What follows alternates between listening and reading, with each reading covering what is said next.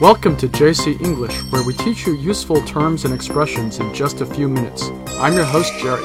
Hi guys, I'm Cecilia，欢迎收听 JC 英语从洛杉矶发来的 Podcast。那最近呢，我们周围的朋友一个接一个病倒哈，我们自己也是这样的。 Yeah, we've been taking turns getting sick over the past few weeks and have made quite a few trips to the doctor. 嗯，是啊，整个是医院的座上宾了哈。那今天我们就来谈谈在美国看病用医疗保险的话题哈。那么节目的文本呢，可以在微信公众号 JC 英语的推送文章里找到，大家可以关注学习一下。Yeah, so usually in America, you have to make an appointment well in advance to see a doctor. 在美国看病呢，一般要事先和大夫预约，make an appointment。那有时候一约呢，就 约到了半个月、一个月以后了，所以，哎呀，真的挺抓狂的。 But if you're feeling quite sick and need more immediate help, you can visit a walk in clinic or urgent care. 如果你确实病得很难受哈，不行了，可以去 walk-in clinic，就是比较步入式诊所哈，推门进去就可以看病的。呃，which is also called urgent care， 那也叫这个 urgent care 呢，也叫紧急护理哈。我们最近就经常去 urgent care，这个 urgent care 有点相当于国内的急诊哈。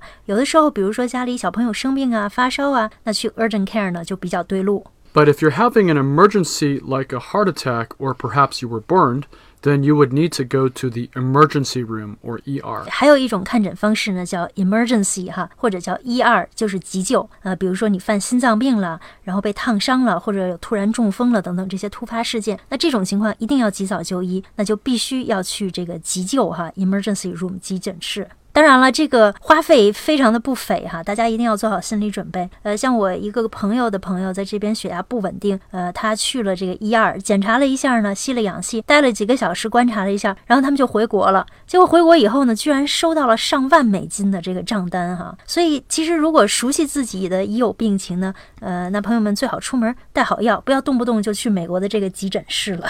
此外，还有一种呢，就是如果我们有一些慢性病需要吃药，比如说呃老年人的高血压呀，呃需要开药，那么开药这个词的英文是 A prescription, which is a doctor's order for medicine. 对，prescription 呢就是处方药哈，需要大夫给你开的药单的，你才能去买，不是说你随便到街头上的药店就可以买到的。That's right, you'd also need to make an appointment in advance to get a prescription. 那在美国开药也要预约哈，不过好像不同的保险公司这个规定不一样。像我们现在用的这家保险公司呢，可以通过打电话的方式来订药。当然了，就是说你第一次的那个药呢，要是大夫给你开的，你后头呢，比如说我一个月以后、两个月以后吃同样的药的话，慢性病的药呢，那就可以通过电话来订了哈。 That's right, and if you go visit urgent care, that doctor there can also prescribe you medicine. There are other types of medicine you can get that are over the counter. 嗯，over the counter 哈，可能很多朋友经常听说，它的意思就是说可以没有医生的处方去买药，比如说日常用的阿司匹林呐、感冒药等等哈。那么美国人经常买这种 over the counter 的药，也可以叫 non-prescription drugs。 That's right. 好，那说起买药，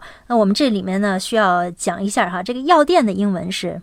Drugstore or pharmacy. 嗯，对，drugstore 哈，一听就是药店。呃，美国的 drugstore 很有意思哈，它还卖化妆品，和国内人的这个观念中的药店很不一样了。那另外一种说法呢，就是 pharmacy 哈，也就是纯粹的这个药店。 Right. A drugstore sells more day to day items in addition to medicine, while a pharmacy specifically focuses on selling medicine. 哦，所以说如果是 pharmacy 的话，它就是只卖药；如果是 drugstore 呢，它还卖一些日常用品。 That's right. And unfortunately, here in America, we have a notoriously complicated healthcare system that is dominated by insurance companies. 嗯，对，终于哈，我们说到了美国的这个呃医疗保险公司哈，insurance companies。那么大家都知道，在美国看病非常非常贵，所以一般人呢都会买这个商业保险 health insurance。 Most Americans either get their health insurance through their jobs or they pay for it out of pocket, Meaning they pay on their own. 一般的雇主呢会给雇员买 health insurance，其实这也是一笔不小的费用了哈。呃，像一些大的公司啊，他们会给一个雇员及全家的家庭成员买保险，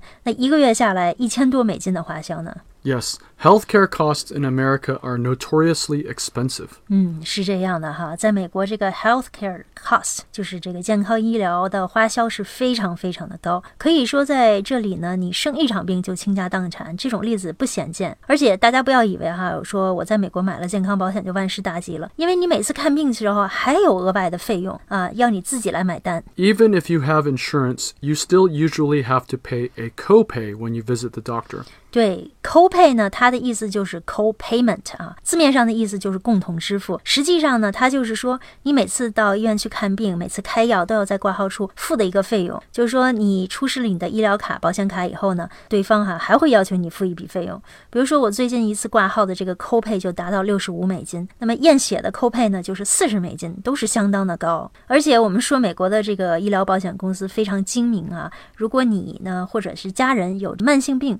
或者是重疾的历史，比如说你说我有三高、有糖尿病，或者家里人生过癌症等等，那你保险费用可能又是不一样。That's right. If you have a family history of disease, then they will make your monthly premium very high. 保险公司呢会让你每个月付很多的 monthly premium，就是月保费哈。那么也就是说，这边的保险呢，它不是一年一年的缴费，而是每个月付一个额度。那么这个额度的高低呢，根据你和家人的健康程度、医疗历史而定。总之呢，保险公司是不会吃亏的。那么美国医疗在这方面可以讲不是利民呢，而是利己的。This is why our politicians are always debating about how to change the system. 所以每到美国这个总统选举的时候，候选人都会在 healthcare reform 方面呢大打出手哈、使出自己的招数来表现自己是为老百姓谋福利的。所以的潜台词就是说，你们来选我吧，选了我以后看病就方便了。好，那今天我们讲了讲美国的健康医疗保险，给大家揭开了美帝的一个真实的面目哈。这里到底是不是天堂呢？呃，我觉得是，但是这是对有钱人说的哈。好，如果你想每天收听第有意思的双语节目来学习英语，了解美国文化，请在我们的微信公众号 JC 英语升级我们的会员课程。我们的会员课程非常的优惠啊，一天不到一元钱，一周更新六天，那么每个工作日呢更新两个栏目。那我们等你来哟，谢谢您的收听，See you next time，拜拜。